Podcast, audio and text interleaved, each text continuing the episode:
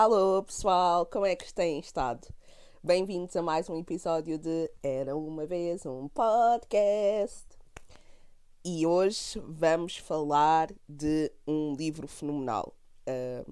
Um, livro que eu já queria ler há bastante tempo. Uh, uma autora que eu absolutamente adoro e mal posso esperar para vos apresentar mais dela. E essa autora é a fantástica Maya Angelou eu estou a mostrar o livro para o meu computador, tipo, vocês não conseguem ver, mas não importa. Uh, a Maya Angelou escreveu a sua autobiografia um, numa divisão de aproximadamente oito livros. E vocês podem estar a pensar: ah, como é que oito livros são necessários para contar a vida de alguém?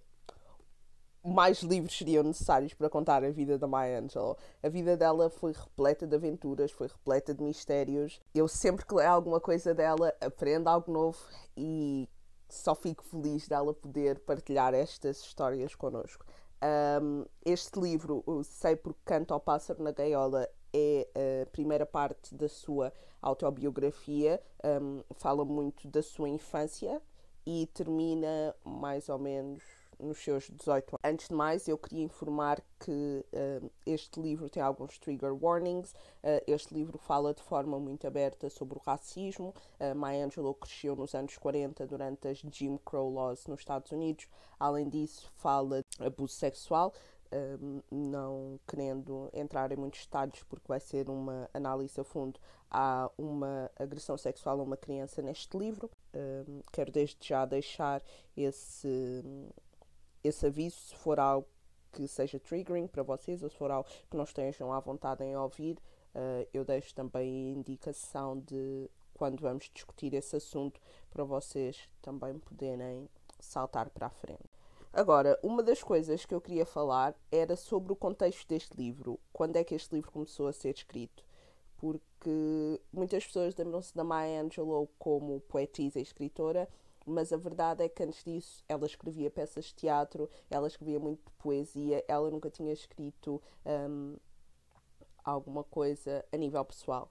E o que é que aconteceu? Uh, este livro foi escrito basicamente depois da Maya Angelou uh, sofrer duas perdas muito grandes na sua vida, e não só na vida dela, mas na vida de todos os negros. Um, após a morte primeiro do Malcolm X e depois do Martin Luther King Jr. Um, ela era uma grande amiga do James Baldwin, também é um autor muito conhecido, é um autor negro que também falou bastante sobre a opressão uh, dos afro-americanos nos Estados Unidos durante o tempo da, do Jim Crow e ele aconselhou-a a escrever sobre aquilo que ela conhecia e que mais ela podia conhecer senão a própria vida dela. Eu vou-vos dar então uma pequena um, ideia do que é este livro. Vou ler-vos aqui a descrição que nós temos, que é Grandioso livro de memórias, sei porque canto ao pássaro na gaiola, é uma poética viagem de libertação e um glorioso bater de asas no mundo opressivo. Este relato inspirador da infância e da juventude da autora, nos anos 30 e 40, devolve-nos o olhar de uma extraordinária criança sobre a violência inexplicável do mundo dos adultos e a crueldade do racismo, na procura da dignidade em tempos adversos. Do Arkansas rural às cidades da Califórnia, Maya Angelou traça neste livro um tocante retrato da comunidade negra dos Estados Unidos durante a segregação e de uma consciência que, incapaz de se resignar, desperta rumo à emancipação. Um clássico americano que marcou gerações e que conserva toda a sua atualidade. Esta é a review que temos um, do livro, um resumo, e sem dar spoilers, eu dei este livro 5. Se pudesse, tinha dado mais. Este livro é um livro que nos toca um, e que fica connosco depois de o termos lido. As experiências da Maya Angelou, um, apesar de tão atrás no tempo, muitas vezes uh, identificam-se connosco. Uh, para mim, tem uma especial. Um, tem uma especial conexão. Eu sou uma jovem mulher negra a crescer numa sociedade que, de certo ponto, nos oprime, não tanto como a oprimiam ela, de facto, mas há certas coisas que infelizmente ainda não mudaram e por muito estranho e por muito triste que seja, a verdade é que ainda nos conseguimos identificar com as lições que são dadas neste livro. E se quiserem ler o livro antes, eu diria leiam um livro sem sombra de dúvidas. O livro é uma coletânea de essays, portanto temos um, várias histórias da vida dela de forma cronológica. Eu sem sombra de dúvidas recomendo este livro e agora vão começar os spoilers. Spoilers vão começar. Preparem-se. Tudo o que eu tenho a dizer. Spoilers! Ok. Toda a gente que quer ler o livro primeiro ou que não quer spoilers já saiu, vamos passar à parte de spoiler. Um, este livro começa com uh, a Maya Angelou na igreja. Para pessoas do sul, nos Estados Unidos, principalmente, a igreja era uma parte fundamental da sua vida. Eu acho que se há alguma expressão que nos mostra o estado de espírito da Maia ao início deste livro, é esta. Se crescer é doloroso para uma menina negra do Sul, ter consciência do seu desajuste é a ferrugem na navalha que lhe ameaça ao pescoço. É um insulto desnecessário. Temos uma rapariga que vive com a sua avó, a quem chama mãezinha. Ela começou a viver com ela muito cedo. Os pais, um, tanto dela como do seu irmão Bailey, divorciaram-se uh, e ela foi morar com a sua avó paterna no Arkansas. Um, é um estado bastante no sul e, como podem imaginar, durante o regime, durante o regime de Jim Crow não era propriamente o sítio mais agradável, mas ela gostava da sua vida, ela adorava o seu irmão acima de tudo, ela adorava a sua mãezinha, uh, é a avó dela, mas eu vou chamar-lhe mãezinha ao resto do livro, e mais tarde, quando conhecermos a mãe da Maya Angelou, vou chamar de mãe, que era aquilo que ela lhe chamava, ou querida mãe. Um, e ela vive também com o seu tio Willy. Uh, o tio Willy é um homem já com alguma idade que sempre morou com a mãe porque tem um problema na perna e por causa disso tem dificuldades a andar. Em primeiro lugar, gostava de falar da figura da mãezinha. Uh, ela é, é, a avó da, da Maya e do Bailey e ela é basicamente uma história de sucesso já por si. A sua avó era escrava e ela, parecendo que não, durante a sua vida conseguiu fazer algo que nunca nenhum uma pessoa negra tinha conseguido naquela aldeia, que era ter uma loja. Ela tinha uma loja no meio da Vila dos Negros. E ela tinha tanto dinheiro que parte das suas propriedades eram até arrendadas a pessoas brancas mais pobres. Um, no entanto, há uma passagem que nós lemos que é uma passagem um, bastante interessante quando a Maia tem uma dor de dentes e basicamente um, o dentista da cidade branca, porque não havia um dentista na Vila Negra, um, devia dinheiro à mãezinha. Ou durante a Grande Depressão pediu dinheiro emprestado à mãezinha e quando a mãezinha vai lá, ele basicamente diz de uma forma sem rodeios que nunca poria as suas mãos dentro da boca de um negro.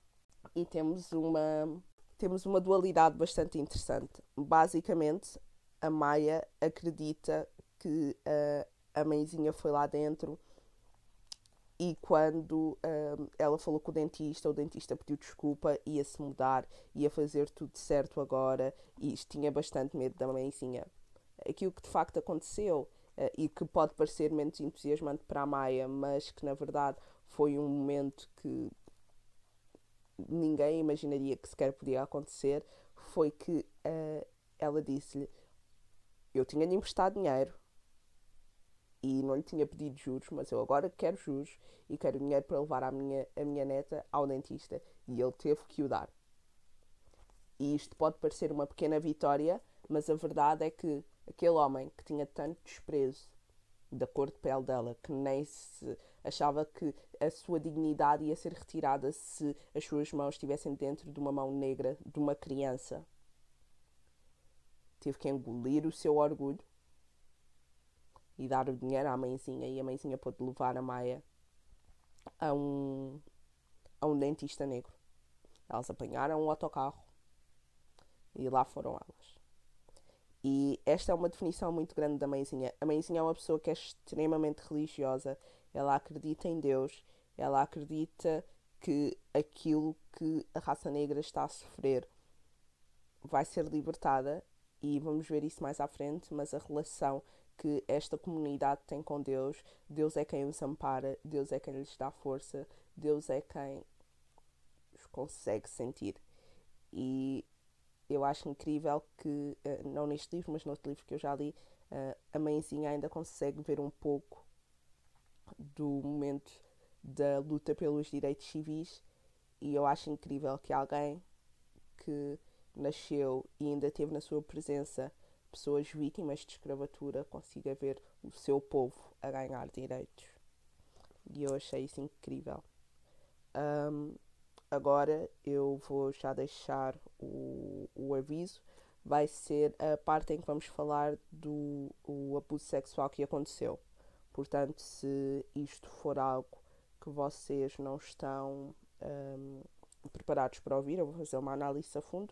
Uh, eu pedia que passassem à frente, eu ainda não sei exatamente até onde é que vai, mas uh, eu vou deixar a indicação também no, no comentário. Vou deixar agora quando é que vai começar, para depois vocês poderem passar à frente. Bem, depois de morar durante bastante tempo com uh, a sua avózinha, o Bailey e a Maya vão são levados pelo seu pai quando têm 8 anos e depois começam a viver na Califórnia com uh, a sua mãe e a sua família. A, família da mãe de, a família da parte da mãe deles é uma família uh, muito mais liberal do que a parte do pai. Eles são até certo ponto gangsters, um, eles gostam de. têm casas de jogo, eles bebem, eles fumam. É um momento completamente diferente para a Maya e para o Bailey. Mas eles estão incrivelmente felizes porque eles sempre sentiram, principalmente o Bailey, uma, um buraco, um abandono, porque foram deixados com a sua avó pelos seus pais. Uh, há uma passagem bastante interessante no livro em que eles procuram. Uh, eles vão ao cinema e há um dia em que o Bailey chega tarde a casa e apanha uma sobra por ter chegado atrasado a casa. E a Maia descobre que o motivo pelo qual ele chegou atrasado a casa é porque eles estavam a ver um filme e ele viu uma das estrelas de cinema que se parecia com a mãe dele. E é bastante. É um momento bastante tocante e dá para perceber que de facto eles estavam. sentiam-se sozinhos. A única coisa que eles queriam era o amor da sua mãe e foi um momento bastante interessante. Mas voltando à, à situação de que estávamos a falar. Basicamente, eles vão viver com a sua mãe e a sua mãe mora com um namorado que se chama Mr. Friedman. Um, e no espaço de, do tempo em que estão lá, um, a Maya é abusada sexualmente pelo Mr. Friedman. É bastante interessante se é que interessante é a palavra que nós podemos utilizar, ver como é que o cérebro de uma criança funciona numa situação tão aterradora. Ou os mecanismos de defesa que cria. Porque uh, a primeira vez que algo acontece é quando a Maya não consegue dormir e vai dormir com a mãe e com o Mr. Friedman. E aquilo que nós não temos bem a certeza daquilo que acontece, porque não é bem explicado, mas ela um, depois de dormir ao pé do Mr. Friedman, basicamente uh, começa a sentir amor por ele. Nós não sabemos exatamente o que é que está a acontecer, uh, há uma explicação uh, do que do que está a acontecer, mas é, mas é estranho. Eu, eu posso vos ler a passagem, mas vou já avisar que é uma passagem explícita. Uma manhã, ela saiu da cama cedo para tratar de uma coisa e eu voltei a adormecer. Aqui estamos a falar da mãe da Maia. Mas acordei com qualquer coisa a pressionar-me. Uma sensação estranha na perna esquerda. Era demasiado macia para ser uma mão e não tinha textura de roupa. Fosse o que fosse, eu nunca tinha conhecido aquela sensação nos anos todos em que dormi com a mãezinha. Não se ia embora e eu estava demasiado assustada para o fazer. Virei a cabeça ligeiramente para a esquerda para ver se Mr. Friedman já tinha acordado e ido embora, mas ele estava de olhos abertos com as duas mãos em cima da colcha. Percebi, como se o tivesse sabido desde o princípio, que era o coiso dele que me tocava na perna. Vou ler outra passagem para vocês terem noção do que é que eu quero dizer. Mr. Freeman puxou-me para ele e enfiou a mão entre as minhas pernas. Não me magoou, mas a mãe tinha-me moído o juízo com a frase: Mantém as pernas fechadas e não deixes ninguém ver o teu mielheiro. E logo desde aqui nós conseguimos ver quais é são as intenções do Mr. Friedman, porque ele diz: Como vês, não te magoei, não te assustes. Atirou os cobertores para trás e o coiso dele ficou em risto, como uma espiga de milho morena. Pegou-me na mão e disse: Senta-te. Era mole e coleante, como o interior de uma galinha acabada de matar. Depois, com o braço esquerdo, arrastou-me para cima do peito e a mão direita mexia-se tão depressa e o coração batia-lhe com tanta força que eu tive medo que ele morresse. As histórias de fantasmas diziam que as pessoas, quando morriam, não largavam aquilo que estavam a segurar. Perguntei-me se, no caso de Mr. Freeman, morrer agarrado a mim, eu, ia eu, eu me iria conseguir soltar. Teriam de partir os braços para me libertar. Ele depois abraça e ela basicamente começa a, a sentir falta dele. É uma situação bastante estranha e aquilo que ele lhe diz é que se ela contar a alguém o que é que aconteceu, ele vai matar o Bailey, que é o irmão dela. E ela não percebe porquê. Outra passagem. O que é que nós fizemos? Nós? É óbvio que não se referia a eu ter feito xixi na cama. Eu não percebia mas não me atrevi a perguntar-lhe. Tinha qualquer coisa a ver com o facto de ele me ter abraçado, mas também não podia perguntar ao Bailey, porque isso implicaria contar o que tínhamos feito. A ideia de ele matar o Bailey deixou-me atordoada. Quando ele saiu do quarto, pensei em dizer à mãe que não tinha feito xixi na cama, mas se ela perguntasse o que acontecera, eu teria de lhe contar que o Mr. Friedman me abraçara, e isso não podia ser. Mais à frente, nós temos de facto o um momento em que isto já foi um abuso, mas em que existe de facto um, o abuso sexual e a forma como e a forma como isto vai afetar é, é bastante interessante, porque nós vamos ver como é que a mentalidade de uma criança de 8 anos justifica aquilo que está a acontecer. Uh, mais uma vez vou ler a passagem e informo mais uma vez que é uma passagem descritiva soltou-me o suficiente para conseguir puxar umas cuecas para baixo e depois arrastou-me para mais perto de si. Pondo o som do rádio ainda mais alto, demasiado alto, disse: Se gritares, mato-te. E se contares, mato o Bailey. Percebi que ele estava a falar a sério. Não conseguia perceber porque é que ele queria matar o meu irmão. Nenhum de nós os dois lhe tinha feito nada e depois depois veio a dor, uma entrada forçada e uma invasão em que até os sentidos se rasgam. O ato de violação, perpetrado num corpo de oito anos, é um caso em que a agulha cede, porque o camelo não consegue. A criança cede, porque o corpo pode, e a mente do violador não. Depois disto, temos um momento em que uh, Maia acaba por contar uh, ao Bailey o que é que aconteceu e uh, o Mr. Friedman é posto na prisão. No entanto, aquilo que a Maya acha é que um, a culpa também é dela.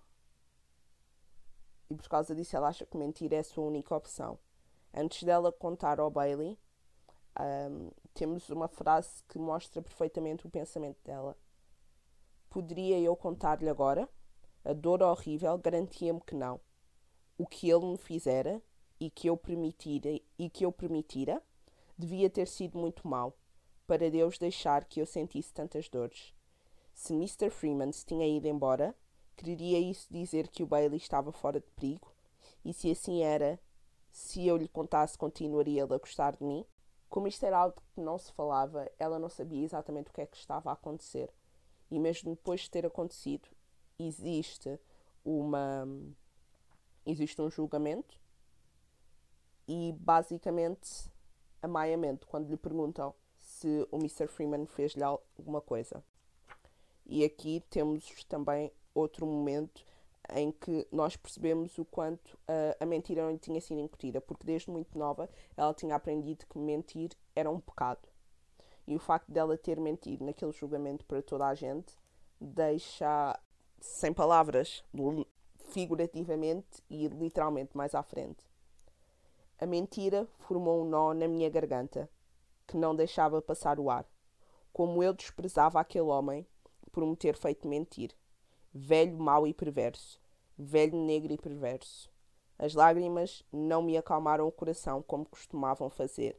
Gritei: Velho, mau e porco. Velho porco. Mais tarde, eles descobrem que Mr. Freeman tinha sido condenado a um ano de prisão, mas nem sequer uh, passou um dia na cadeia, porque foi uh, morto. E aqui temos um momento em que Maia acredita que se falar com alguém, essa pessoa pode morrer, que a sua mentira foi a consequência da morte de Mr. Freeman. E por causa disso, Maia deixa de falar.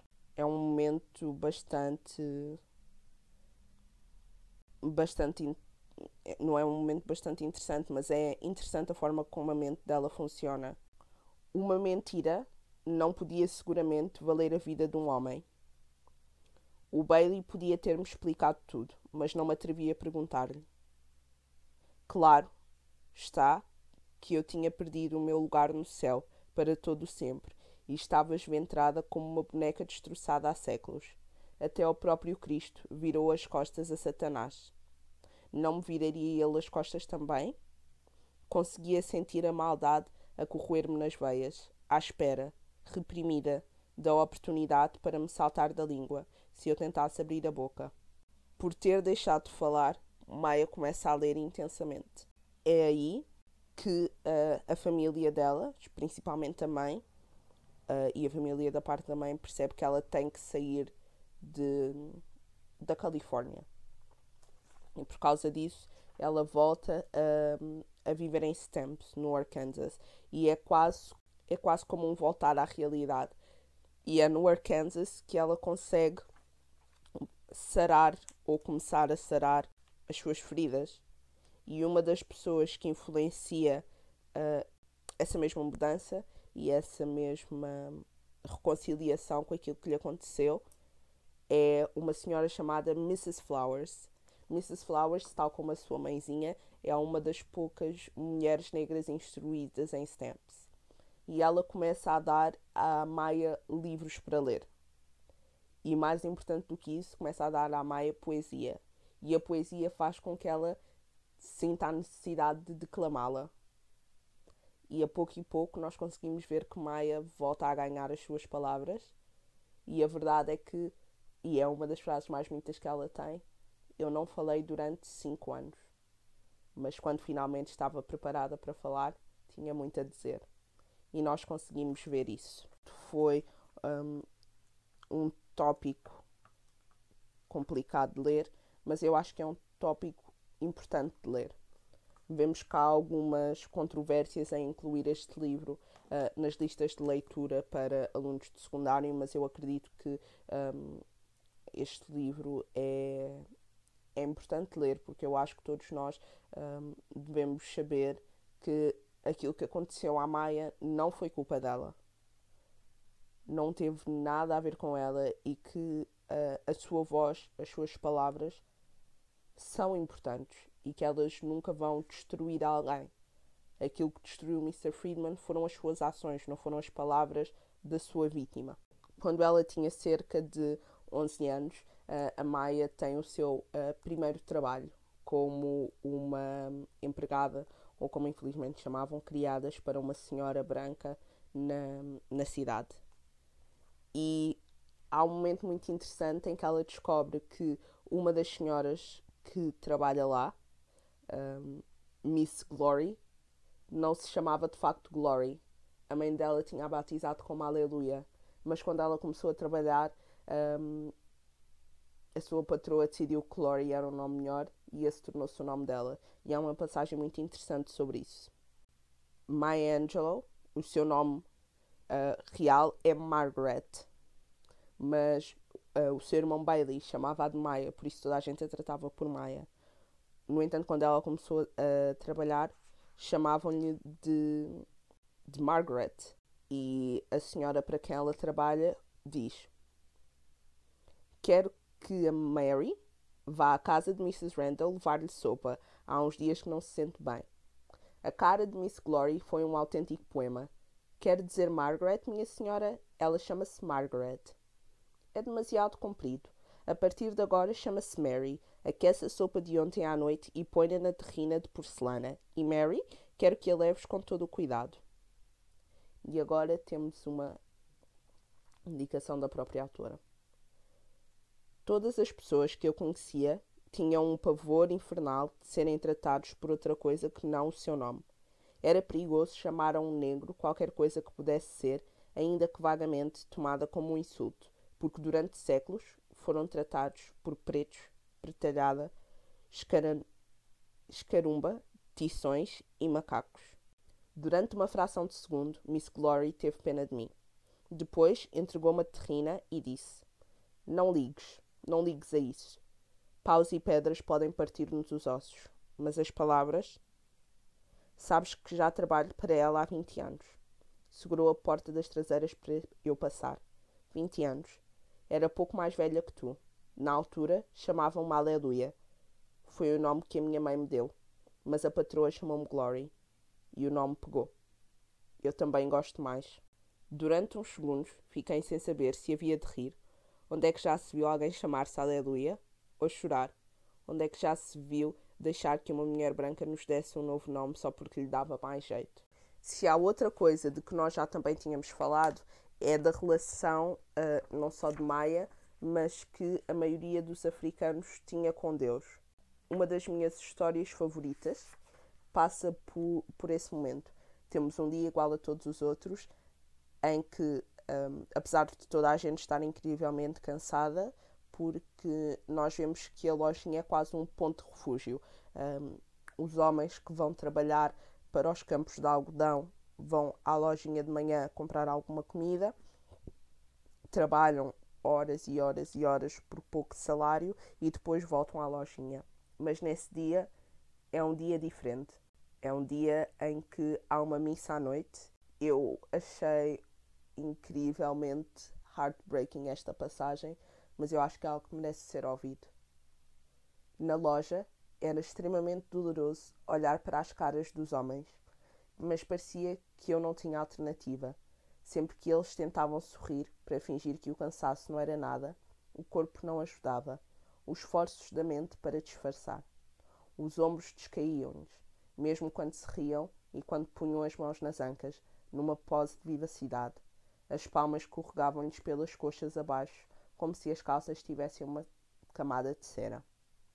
Boa noite, irmã Anderson. Voltamos ao ponto de partida, não foi? Pois foi, irmão Stuart. Voltamos ao ponto de partida. Bendito seja o Senhor. A mãezinha não era capaz de aceitar nada como um dado adquirido, nem sequer o mais pequeno feito. E eu acho que aqui nós temos muito a mentalidade dos negros no Sul a qualquer momento a nossa vida podia terminar porque olhávamos de uma forma que alguém não achava que era correta ou porque simplesmente estávamos no sítio errado à hora errada. E é nesses momentos que Deus nos dá alguma guarida, porque quando a nossa vida está tão independente das nossas ações, sentirmos que alguém olha por nós a um nível superior e que se por algum motivo a nossa vida terminar, nós vamos ter algum sítio onde vamos ter um refúgio, é um sentimento incrivelmente forte que nos dá força para continuar todos os dias. E neste, e neste dia há uma missa específica e eu vou-vos ler algumas passagens. As pessoas cuja história e futuro estavam todos os dias sobre a ameaça de extinção convenciam-se de que só conseguiam viver graças à intervenção divina. Acho interessante que a vida mais miserável, a existência mais pobre, seja atribuída à voz de Deus, mas que, à medida que os seres humanos se tornam mais afluentes, à medida que o seu nível e estilo de vida começam a ascender na escala material, Deus desce com a mesma rapidez na escala da responsabilidade.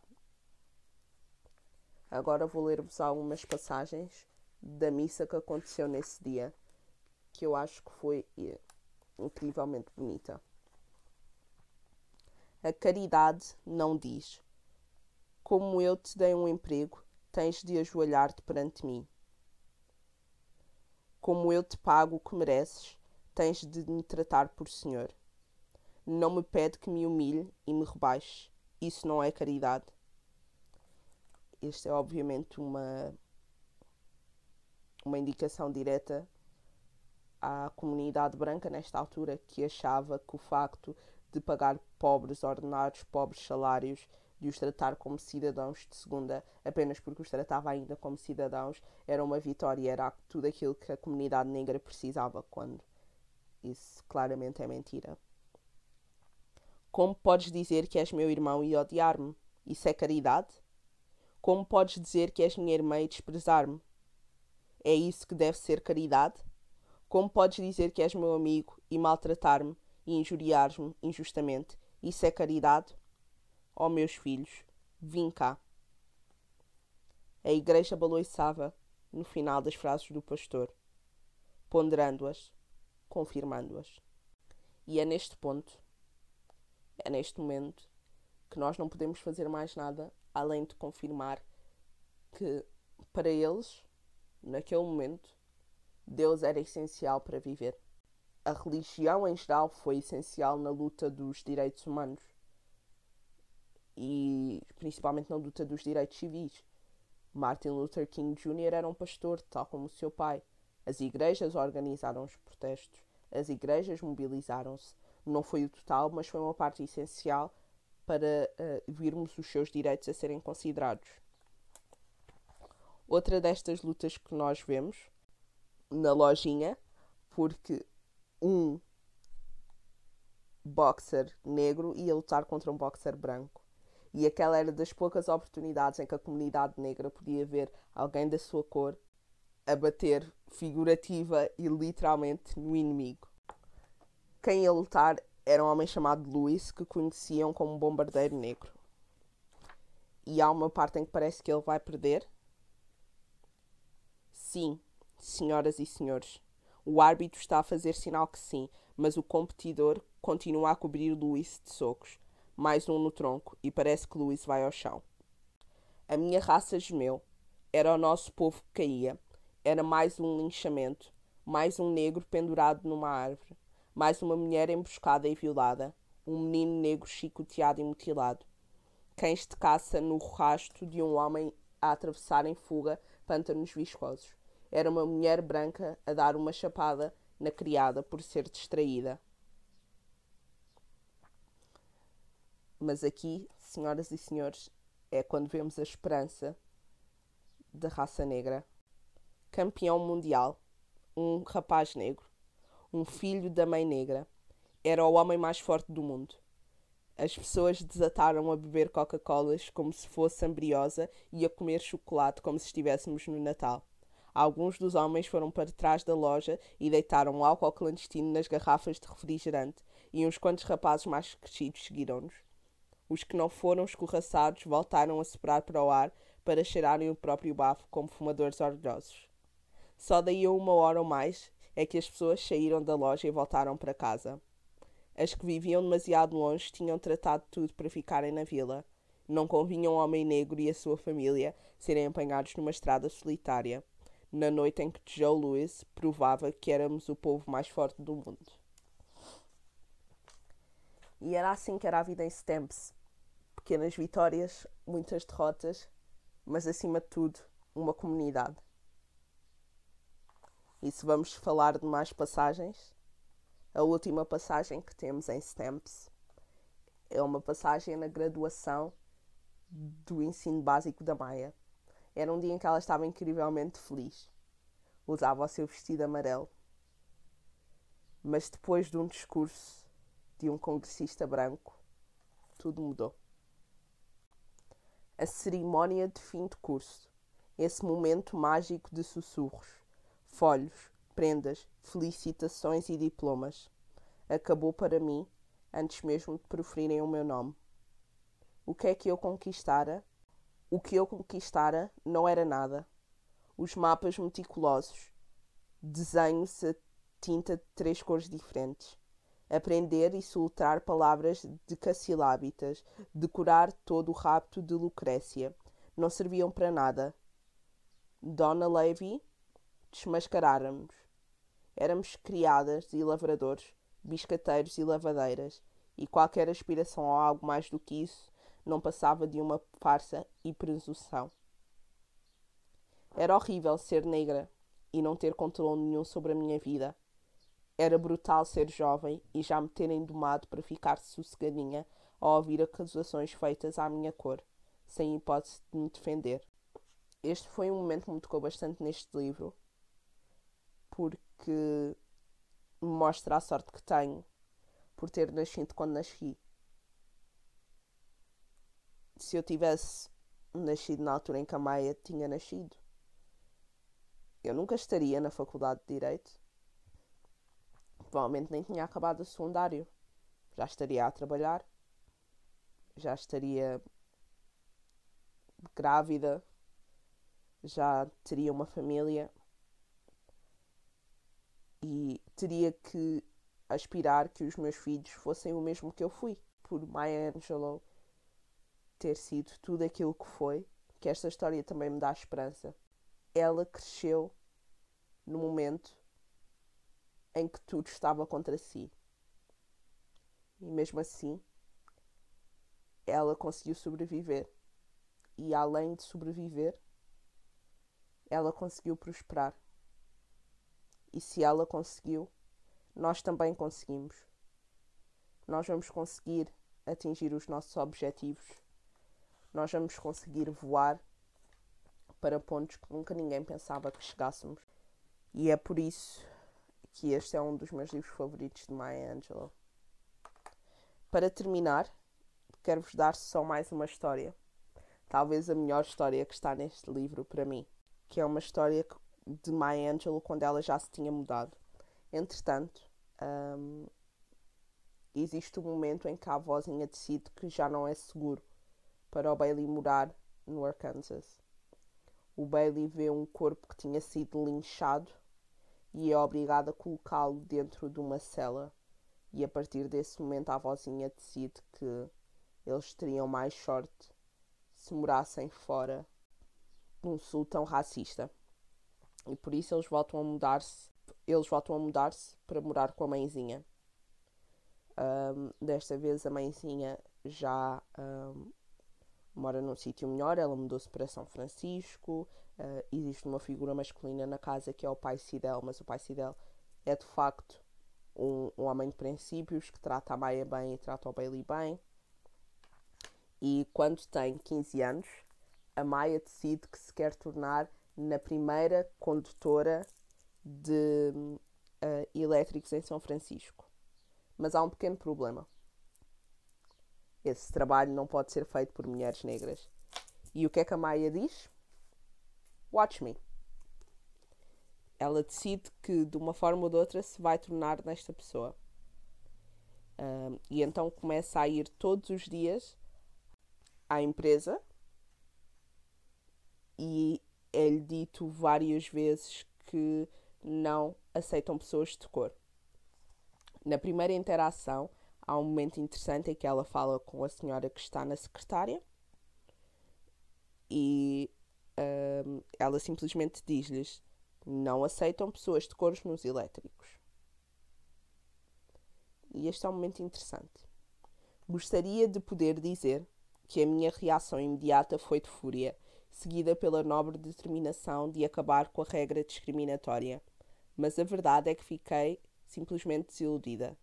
Tinha-me imaginado com um bonito fato de sarja azul, a máquina de trocos a balançar airosamente à cintura e um sorriso bem disposto que alegraria o dia de trabalho dos passageiros. Partindo da desilusão, subi gradualmente a escala emocional até alcançar a indignação altiva.